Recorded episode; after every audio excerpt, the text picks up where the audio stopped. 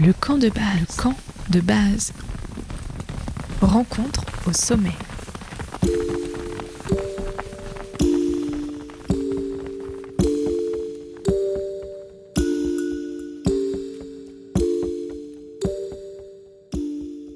Bienvenue dans la saison 3 du camp de base, l'émission des rencontres au sommet. Chaque semaine, je vous invite à découvrir une nouvelle facette de la montagne dans une conversation avec une personnalité. Ensemble, on contemple les grands espaces et on se raconte des histoires.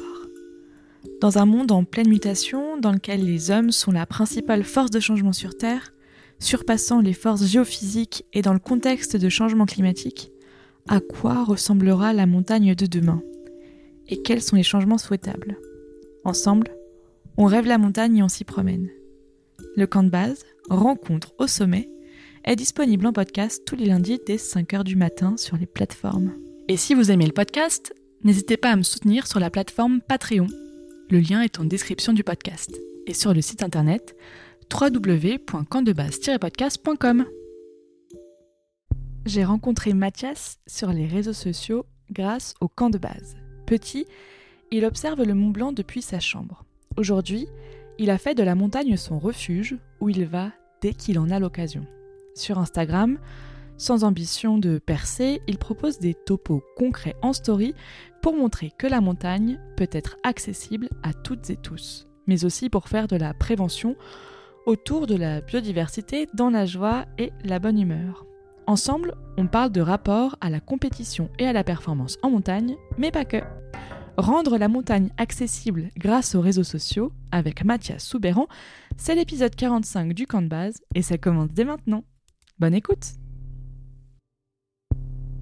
Salut Mathias Salut Merci euh, beaucoup de m'accueillir ici. On est dans un super bâtiment, dans les papeteries de Crangevrier.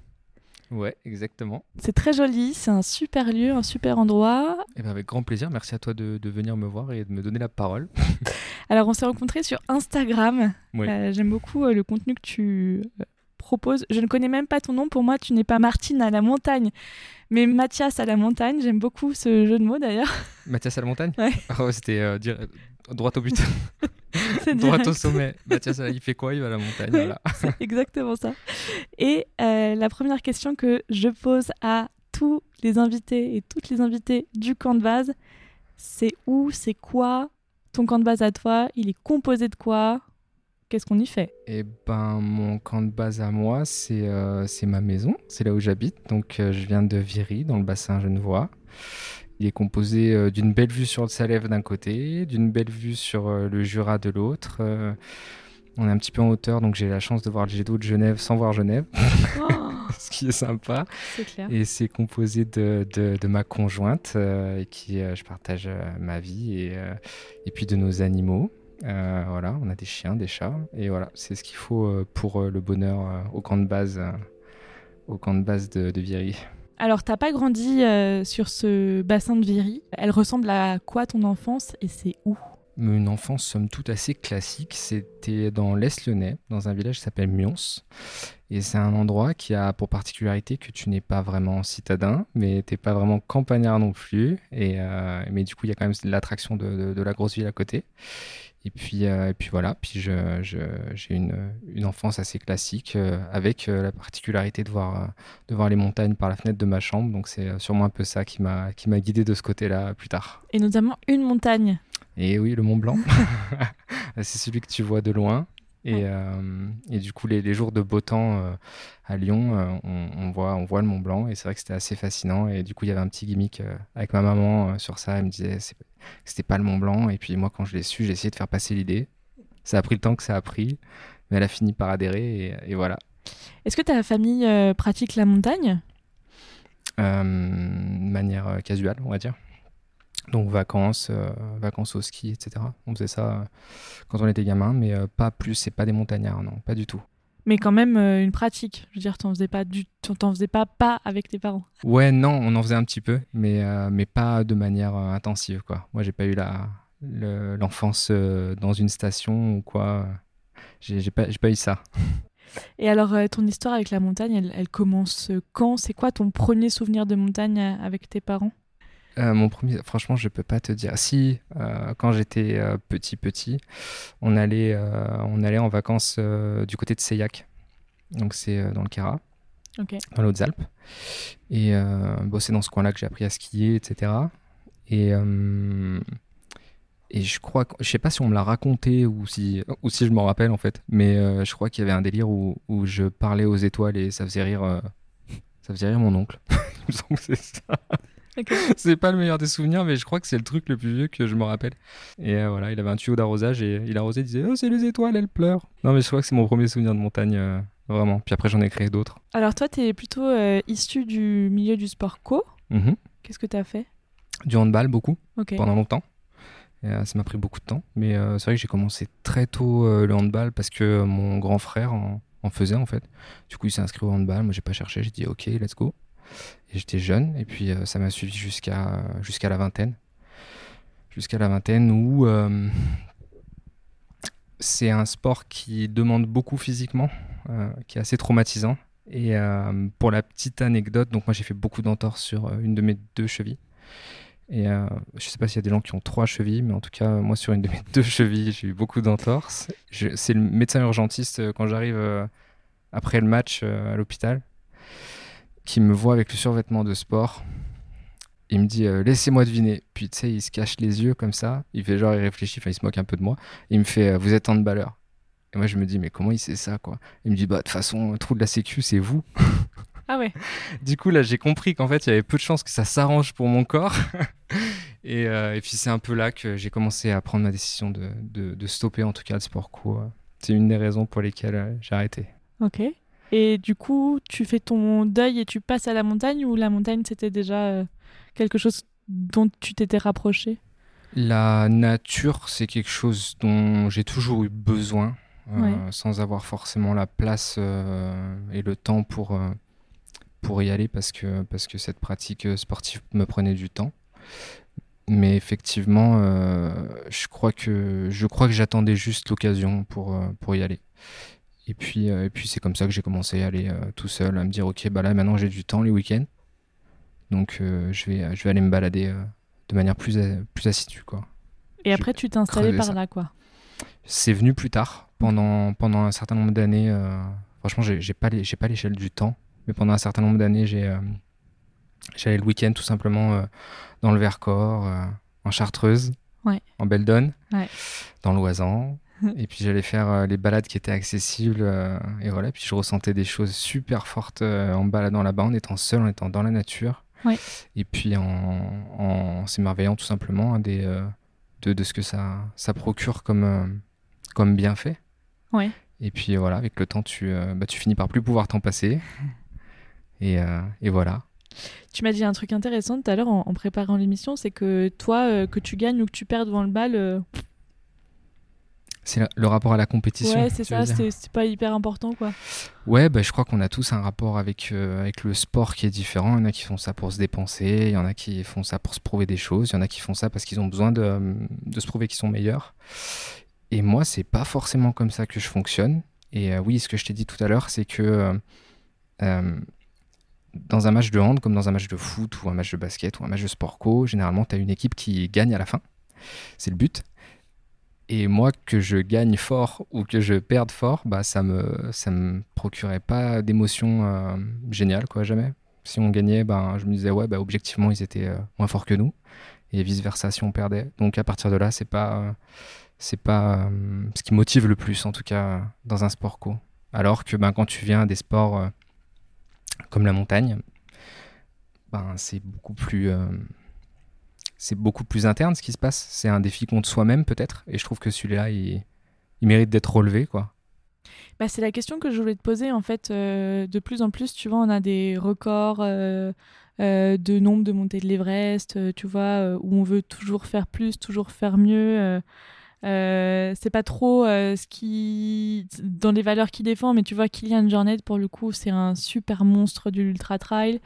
Euh. On a l'impression que ces sportifs ils sont un peu adulés pour ça. Pour autant, la montagne, pour moi, ça doit pas être de la performance, en tout cas pas tout le temps. Qu'est-ce que tu en penses, toi, de, de ça, justement? Alors, à titre personnel, de toute façon, si j'étais Kylian Jornet, je pense que je serais beaucoup moins simple que lui. Je me le raconterai à fond. Moi, peut-être aussi, j'avoue. ouais, il y a moyen. Hein. Mais lui, ça va, il est quand même humble par rapport à ça, je trouve. mais sinon, ouais, effectivement, c'est pas. Mais je pense que ça change, moi, tu vois. Je crois que. Je crois que de plus en plus, on, on parle de, de prouesses qui, sont, qui ont plus grand chose à voir avec euh, la performance d'un temps ou la performance de, d'une distance ou quoi, mais, plus sur la façon de le faire. En tout cas, ça prend autant d'importance. Et ça, c'est super intéressant. Ça va mettre du temps pour arriver parce que parce que notre monde fonctionne comme ça. Hein. On, veut voir, euh, on veut voir des résultats chiffrés. Et puis, on a de très bons techniciens dans ce monde mais euh, il faut des gens qui réfléchissent un petit peu à la façon d'arriver. J'ai l'impression que ça vient dans le milieu de la montagne doucement. Donc, euh, bah, moi, sûrement par manque de capacité, je m'inscris là-dedans.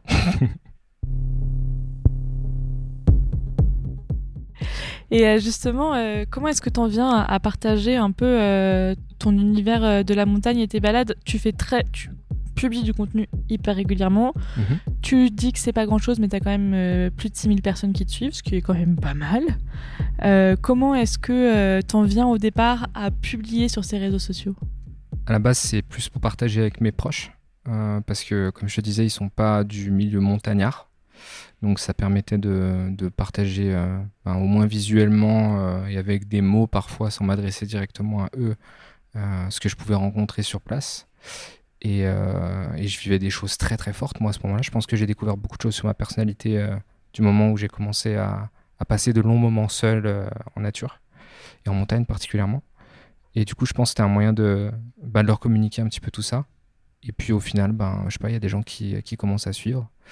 Et, et puis ça a grimpé doucement, mais j'ai aucune prétention, hmm. aucune, euh, aucune attente, aucune ambition particulière en tout cas sur. Euh, T'as pas un tableau Excel de suivi de tes stats et de. si, deux même. ah ouais. non, non, non, pas du tout. Euh, pas comme ça. Et, et ouais, non, je sais pas, ça, ça m'intéresse pas trop. Je trouve que ça fonctionne, c'est cool. Ça fonctionne pas, tant pis. Et qu'est-ce que tu aimes bien partager du coup en montagne? C'est quoi le contenu, tu vois, où tu te dis, ah ça, j'ai envie de le partager avec, avec les gens qui me suivent? Eh ben, ça rejoint un petit peu les débuts de mes débuts en montagne en tout cas, c'est que je trouvais que, à part les sites spécialisés euh, qui référencent des, topos ou des choses comme ça euh, sur la montagne, c'est rare de trouver des images euh, assez concrètes de ce qu'on va trouver, surtout quand on est seul, qu'on vient pas forcément de ce milieu, qu'on se balade loin de chez soi ou dans différents massifs, on connaît pas forcément les conditions, la, topo, la topographie. Enfin, tout un tas de choses. le topo de montagne, il n'est pas forcément super accessible non plus pour le néophyte. Donc euh, bah, c'était un moyen de vulgariser un petit peu tout ça. Et à force de, prendre la parole, je pense que enfin, les retours que j'ai euh, sur Instagram, c'est des gens bah, que ça intéresse et puis qui mettent un petit peu des idées de, de rando de côté et, qui les utilisent derrière. Et puis ça, ça, me, fait plaisir. Pour moi, c'est le partage, il est là. quoi. Oui, parce que c'est vrai que pour les auditeurs et auditrices qui ne te connaissent pas, en fait, toi, ce que tu fais, c'est que euh, tu vas euh, au point euh, parking de la rando que tu as choisie et tu montres, en fait, étape par étape par là où il faut passer. Tu donnes aussi des conseils de attention, là, ça glisse, faites plutôt comme ça. Il y a toute cette pédagogie-là de la montagne. Ouais, carrément. Euh, le well à sa glisse, effectivement, ça, arrive dans presque C'est vrai, hein Ouais, ouais, non, mais c'est tout à fait ça. Ah, il n'y a pas de fin à cette via ferrata. Euh, ah, euh, on n'a pas trouvé le point. Enfin, il y a beaucoup de ça aussi. complètement. Souvent, je me dis, bah, ah. C'est les problèmes, c'est les problèmes objectifs que tu rencontres quand tu quand tu te balades, quoi. Enfin, moi, il y a, y a, rien qui me fait plus rager pour le coup que euh, un jour euh, où j'essaye d'aller euh, en rando, je sais pas que le parking ou que la route est fermée quand je vais arriver. Et puis tu as fait, enfin en tout cas à l'époque quand j'étais loin, où j'arrivais sur le parking et puis tu te rends compte que tu n'as plus accès à ce que tu voulais faire alors que c'est ce que tu avais prévu. Donc essayer de minimiser ces aléas peut-être pour, pour les gens qui, qui veulent se balader en montagne, ben, je me dis c'est toujours ça de prix. Quoi. Et puis si sur la rando, ils peuvent s'apercevoir qu'il y a peut-être des choses qui vont les mettre inconfortables, euh, je sais pas, peut-être euh, peut-être une exposition euh, au, gaz un petit peu trop prononcée ou peut-être des pas d'escalade avec lesquels ils sont mal à l'aise ou, ou peut-être simplement les prévenir sur la présence de, de faune ou de flore qui sont sensibles. Ça, c'est des choses auxquelles je, tends à venir doucement aussi parce qu'on voit que les réseaux sociaux ont un impact aussi sur, sur ça, hein, à mon échelle, en toute humilité, mais, mais on voit qu'on on, on montre à des gens ce qu'est la montagne, ça peut faire envie, et ça vient avec des responsabilités aussi. Ouais. De compteur de salamandre, par exemple. De... la story d'hier soir, ça. Non, mais c'était pas génial, sérieux. C'était magnifique. J'ai 38, salams, 38 ou 39, je sais plus. J'en pouvais plus, je savais plus où mettre les pieds. Beaucoup. C'était incroyable. Et puis les chiens avaient l'air hyper contents de les voir. C'était ah, il y a des salamandres. Tu... Ouais, mais grave. Bah, elle a rien pané, euh, la chienne, mais pour le coup, euh, pour le coup tu vois, euh, je me suis bougé à sortir alors que j'avais pas envie. Et j'ai vu une quarantaine de salamandres et je me dis, mais j'ai trop bien fait de bouger. Donc, tu vois, c'est ces petits trucs-là. Quand tu vas en rando, Enfin, moi, en tout cas, c'est cette impression que j'ai. Je crois que j'ai pas de souvenir de, de sortie en rando en Alpi où euh, je suis rentré euh, en me disant euh, j'ai rien vu d'intéressant. J'ai toujours vu le truc qui a fait que ma journée elle était exceptionnelle. Un animal, je sais pas, un coucher de soleil, n'importe. Mais, mais ça, c'est rare les endroits où tu retrouves ça, tu vois. Ça fait vraiment partie de la magie de la montagne, je trouve. Carrément. Et ça vient aussi avec la responsabilité, tu disais, sur la biodiversité. Mhm. Toi, t'es pas issu forcément du, milieu montagnard. Quand tu dis ça glisse, attention, toi, est-ce que tu as fait le choix de te former justement euh, à, la, pratique, tu vois, euh, euh, les différents nœuds, le moment où tu mets ton baudard, le moment où tu portes un casque, le moment où tu fais chacune des choses? Enfin, tu as, une formation où tu t'es formé sur le tas? Comment... Beaucoup sur le tas, beaucoup avec des connaissances aussi des gens que tu rencontres. Et puis, il y a quand même la FFCAM qui propose des des, euh, des, modules qui sont super intéressants et par lesquels je suis passé. Et quand j'ai des questions, en tout cas, euh, euh, de gens qui veulent débuter l'alpinisme et qui savent pas trop comment s'y faire, mhm. comment s'y prendre en tout cas, parce que comment s'y faire, c'est autre chose. Mais en tout cas, bah, pour ces gens-là, il existe les grands parcours qui sont organisés par la FFK. Moi, je suis passé par là trois fois et qui donnent des bonnes bases pour pouvoir commencer des sorties en montagne qui sont un petit peu plus nécessitantes euh, en termes de connaissances et d'appréhension du, matériel et du milieu alpin. Et je suis passé par là, effectivement, et ça m'a hum, mis le pied à l'étrier, on va dire. Et puis, euh, beaucoup sur le tas quand même. Enfin, je veux dire, si tu prends pas de risques inconsidérés et que tu rentres chez toi, ben, t'apprends, quoi. Donc, euh, donc bah, beaucoup de ça aussi. Donc, un peu des deux, de la formation, se renseigner, être curieux.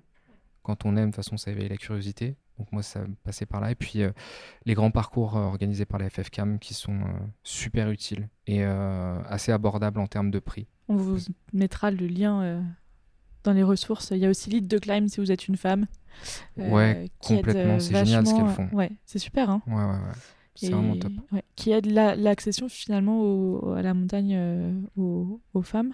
Est-ce que tu peux nous raconter un peu, donc tu fais pas mal de photos, est-ce que tu peux nous décrire une des photos que tu as prises récemment? Moi, euh, ce qui me frappe beaucoup avec tes photos, c'est qu'elles sont très colorées en fait. Ouais, la retouche. c'est ça. je me disais, mais où sont ces montagnes Bah pas forcément trop, je sais pas. Pourtant, moi j'ai l'impression que je les sature un petit peu, euh, plutôt. Je me retouche pas si fort que ça, en tout cas. Mais euh, contrairement, enfin, je, vois beaucoup de beaucoup de gens qui postent des choses où je me dis, euh, ce jour-là j'étais en montagne, j'ai pas vu ça moi, hein. j'ai pas vu pareil.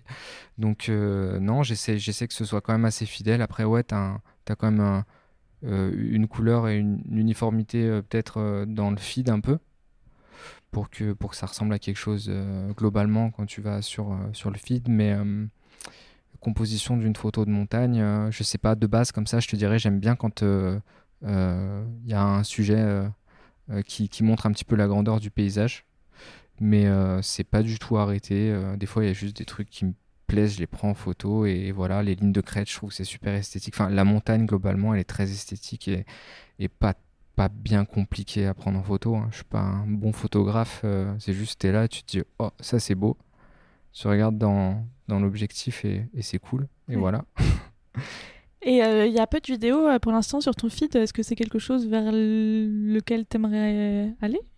Des vidéos?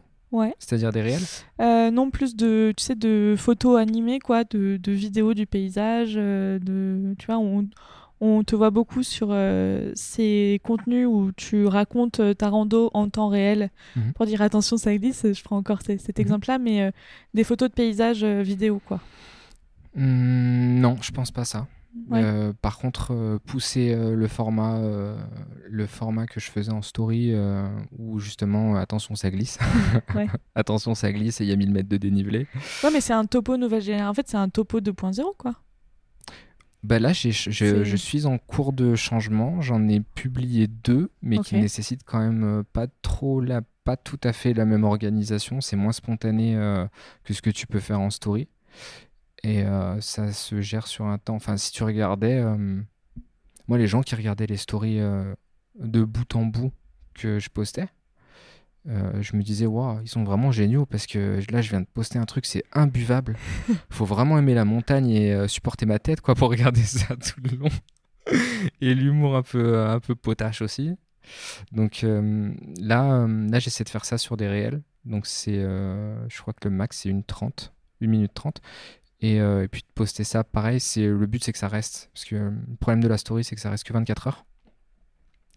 Et je me disais, euh, j'y mets quand même un investissement de temps.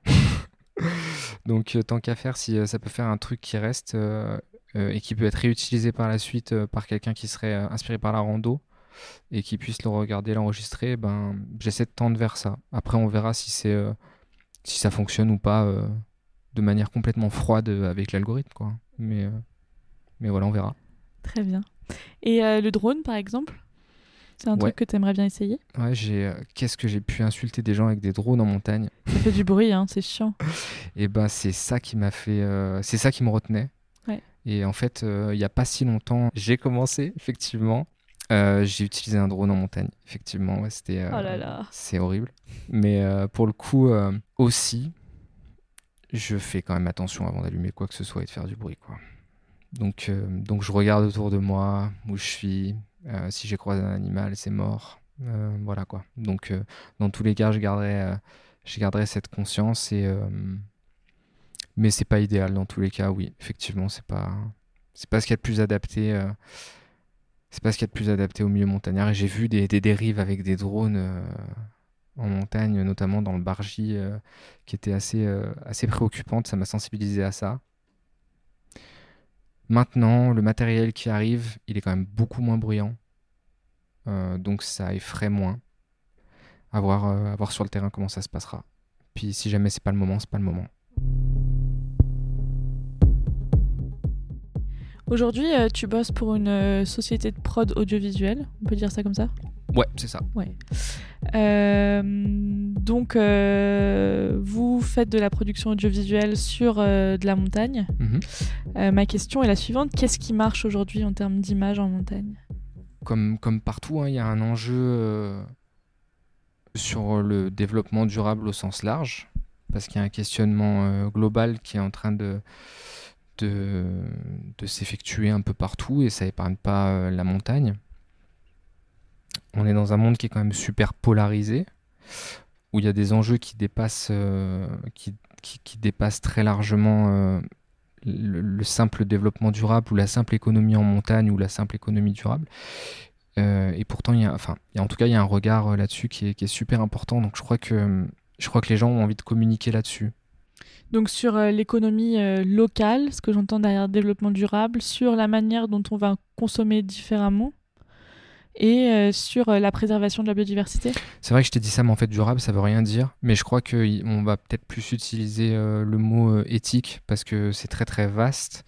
Donc, autant ce qui est environnemental, les problématiques environnementales avec tout ce que ça implique et que je vais pas te lister, mais qu'on connaît déjà tous pas mal, autant les problèmes sociétaux, autant les problèmes liés à. À, ouais, à une certaine éthique en fait euh, de, vendre des choses de manière un peu plus consciente. Je sais pas si on peut dire que euh, euh, ça va à fond dans le bon sens, mais en tout cas, j'ai l'impression qu'il y a des gens qui sont en train de conscientiser tout ça et qui sont à des postes intéressants pour le faire changer. Maintenant, ils ont envie de communiquer dessus.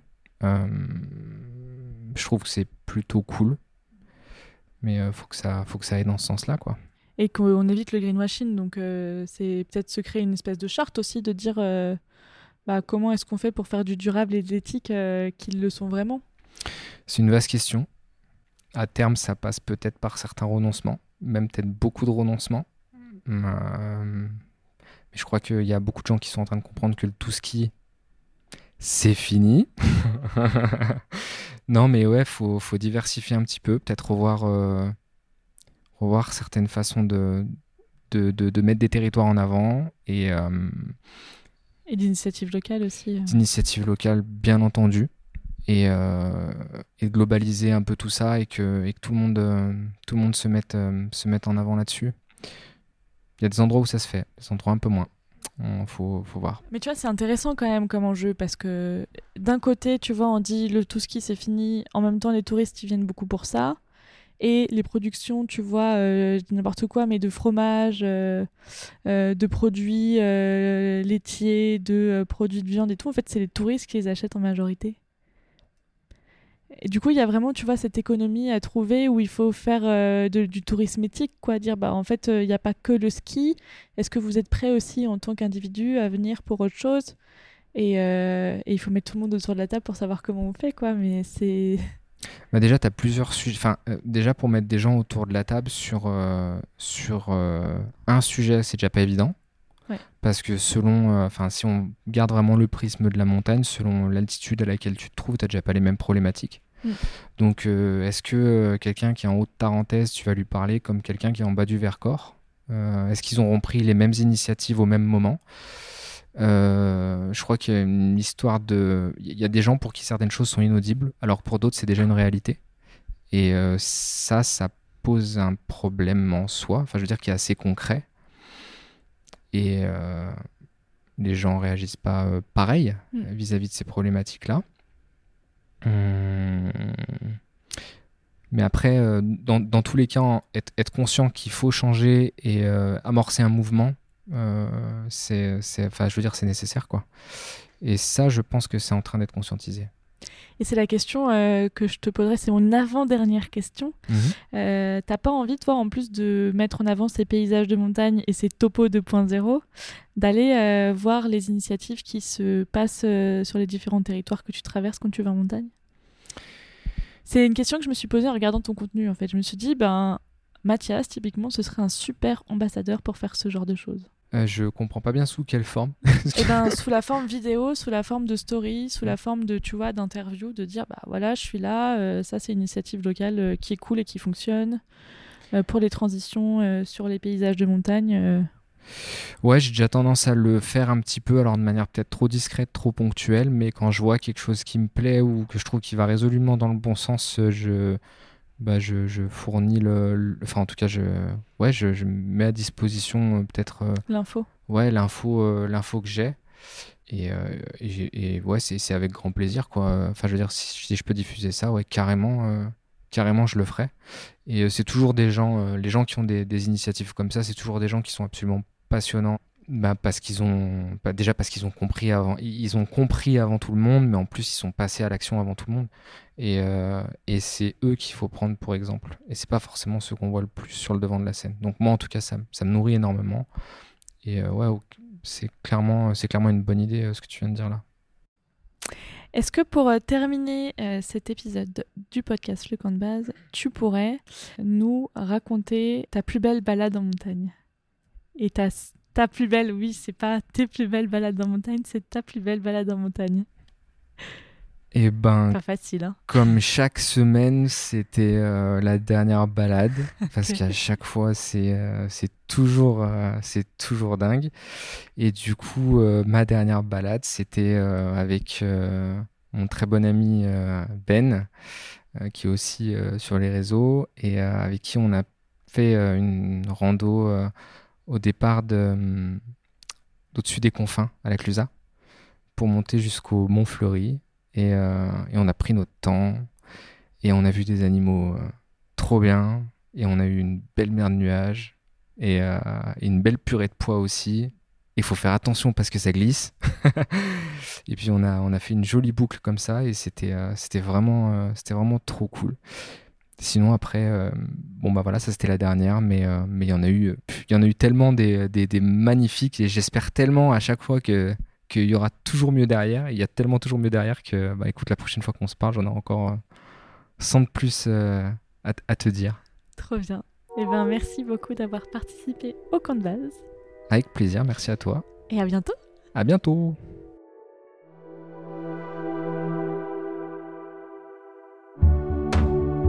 Merci beaucoup d'avoir écouté l'épisode jusqu'à la fin. Si vous l'avez aimé, n'hésitez pas à lui donner 5 étoiles et à m'écrire un mot d'amour sur Apple Podcast. Encore mieux, transférez cette émission à une connaissance à qui elle pourrait plaire. Et surtout, abonnez-vous sur votre plateforme préférée pour ne manquer aucun épisode. C'est gratuit. Pour découvrir les coulisses de réalisation du podcast, les prochains invités et d'autres histoires de montagne, abonnez-vous sur le compte Instagram ou sur la newsletter. À bientôt dans le camp de base. Rencontre au sommet.